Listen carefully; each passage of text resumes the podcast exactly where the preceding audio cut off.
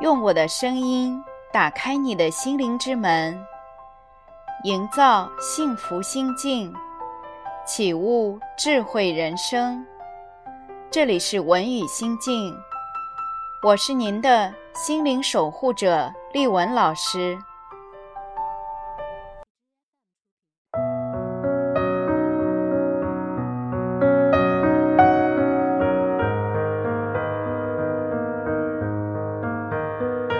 各位朋友，晚上好。今天晚上我们要交流的话题是：管理情绪，不要宣泄，不要压抑，要成长。现在很多的情绪管理课程都在强调让大家不要压抑情绪，要宣泄。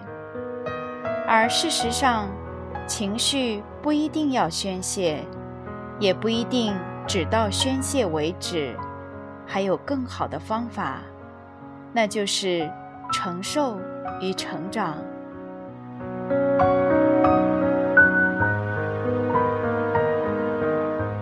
如果说情绪管理也有一个从低到高的水平之分，那么我觉得应该是从无意识的压抑与宣泄，到有意识的宣泄或承受。再到有意识的觉察与成长。接下来，我们分别进行详细的描述。首先，是无意识的压抑或宣泄。情绪，尤其是一种强烈的情绪，如果没有处理好，伤己又伤人。无意识的压抑。明显属于伤自己比较多的类型，在成长的过程中，因为父母和老师的各种教导，或者他们的干预方式，让我们觉得有些情绪是不适合的，是不能有的，也不能表达的，或者他们的教育方式让我们习得一种忽视和压抑自己情绪的习惯。我们会自动地把它压抑下去，或者觉得它无所谓，但事实上，这些情绪一直存在着，会变成内伤，不断的积累，有一天突然爆发出来，连我们自己都不知道怎么突然会这个样子。相信很多人都体验过这样的现象。如果说无意识的压抑会伤自己比较多，那么无意识的宣泄明显的会伤别人多一些。无意识的宣泄有以下两种常见的表现方式：一种是以情绪化的方式表现出来，让别人觉得你的表现有点过分或者有点奇怪。我们经常有过这样的体验。你跟对方交流过程中，不知道说的哪一句话伤到了他，对方突然会很大的情绪，明显感觉到他说话的声音大了，情绪也激动了起来。你给对方反馈，对方会说没有啊，然后给你解释一大堆他为什么会这么说。这种情况下。其实对方并没有意识到自己的情绪，而是直接以激烈的方式表现出来，让别人不知道该如何与他沟通。因为这个时候他说话的方式和内容只是为了表达情绪，是不会和你讲道理的。你讲的道理，他也是听不进去的。另外一种是转移到其他地方，让那些其他人觉得你莫名其妙。生活中，我们经常会遇到某些人突然莫名其妙地对你发火，你也不知道发生了什么，感觉自己也没有做错什么。跟他反驳，他会不断的辩解，让你觉得莫名其妙。最常见的现象就是在公司受了气，回家冲着老公或者老婆以及孩子发火，当然，这里说的发火，是他自己并没有意识到自己有情绪，自己受了伤。以上这两种方式，都是自己没有意识到自己的情绪，然后冲其他人发火，别人不知道到底发生了什么，莫名其妙的被伤及无辜。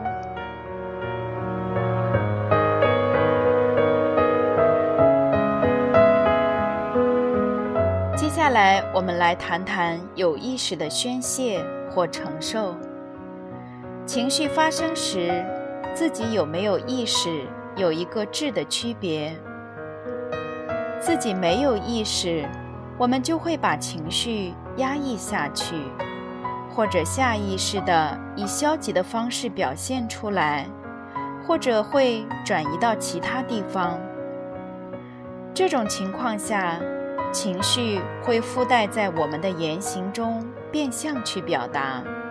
让我们的行为不受控，我们以为自己在表达内容，实际上是在潜意识的表达情绪。别人不知道我们为什么会这个样子，变得不讲道理。有时候连我们自己也觉得，为什么自己控制不了自己？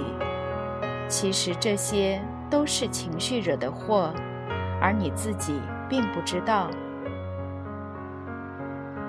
对情绪的敏感觉察，最大的益处在于，我们知道自己有情绪，也知道自己这样说、这样做有发泄情绪的因素在里面。当效果不好的时候，我们就可以及时调节，情绪也就变得可控了。最常见的有意识的情绪管理方法。就是有意识的宣泄，即当我们意识到自己有情绪，可以选择一种方式去宣泄，比如表达，或者是体育运动、睡觉、唱歌、看电影等等。有时候在沟通的过程中，我们意识到自己有了情绪，也意识到自己的声音大了点。语速快了点，觉察到了自己的情绪。当沟通不畅的时候，或者因自己带情绪的表达方式让沟通效果不理想的时候，我们可以意识到是自己的情绪在作怪，那么我们就可以及时调节、控制。这也是很多擅长沟通的人经常会做的。他们往往会主动承认自己刚才有点情绪。当他们这样表达的时候，一般换来的都是对方的理解和真诚，也让沟通有了转机。有意识的处理情绪，还有另外一种方法，就是有意识的承受。我们经常会有一种误解，觉得有情绪。就应该处理掉，否则就是不好的。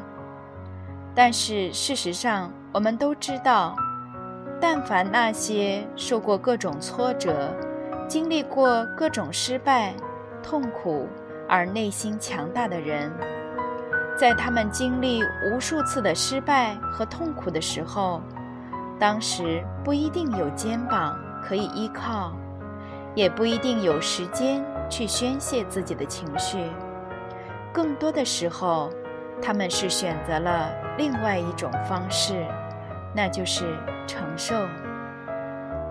孟子说：“天降大任于斯人也，必先苦其心志，劳其筋骨，饿其体肤，空乏其身，增益其所不能。”由此看出，选择承受情绪。所带来的心智磨练效果。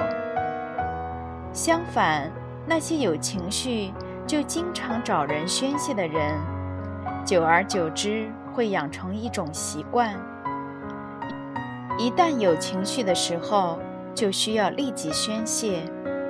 而那些选择承受的人，他们每一次承受，都让内心更坚强、更强大，可以承受更强烈的情绪。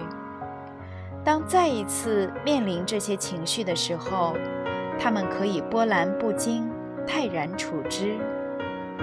当然，前提是他们意识到了自己的情绪，而选择去承受。这样的承受，这样的情绪处理方法，可以让我们的内心更强大、更坚强。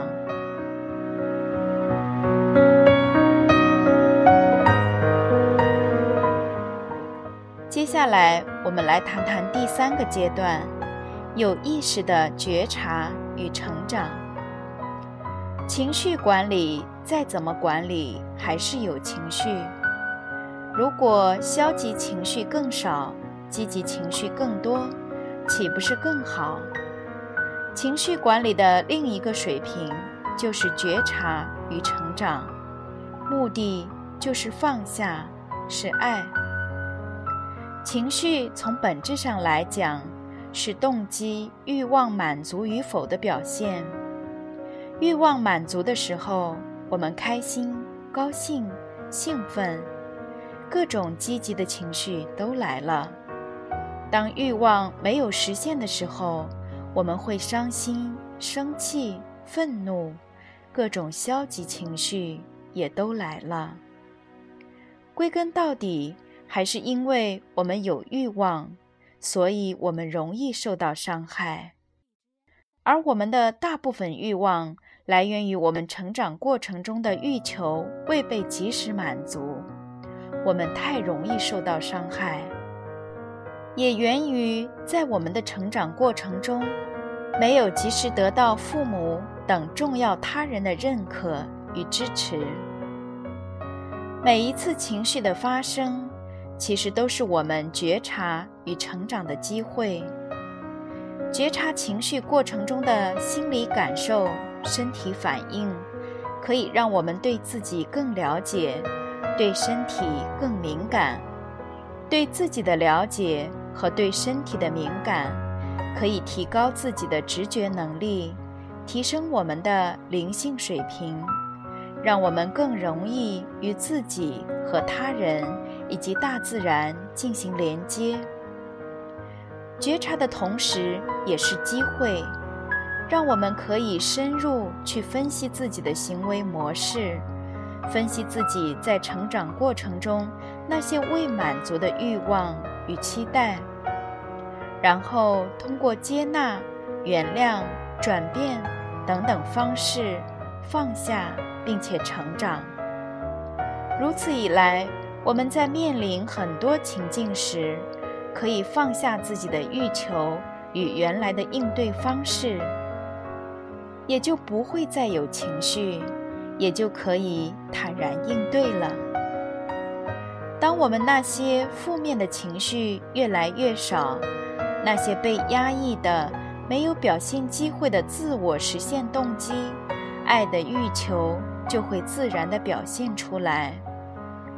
如果我们原来帮助他人是为了证明自己或者改变他人的时候，我们就会对他人有期待。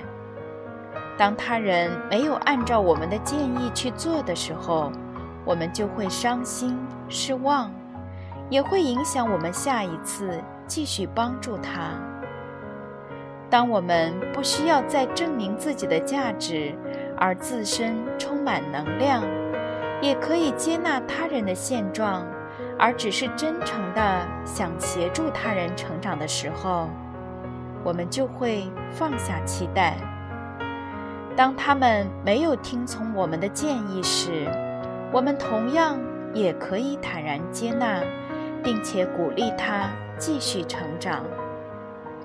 这时候，我们对他人帮助就只是单纯的爱与帮助。这样，当他们失败的时候，我们会坦然，他们也不会有失败与改变的压力。如此一来，则负面的情绪会越来越少，积极的情绪会越来越多。其实，每一次情绪的产生，都是我们成长的机会。问题是，我们是否把它当成机会，又是否抓住了机会？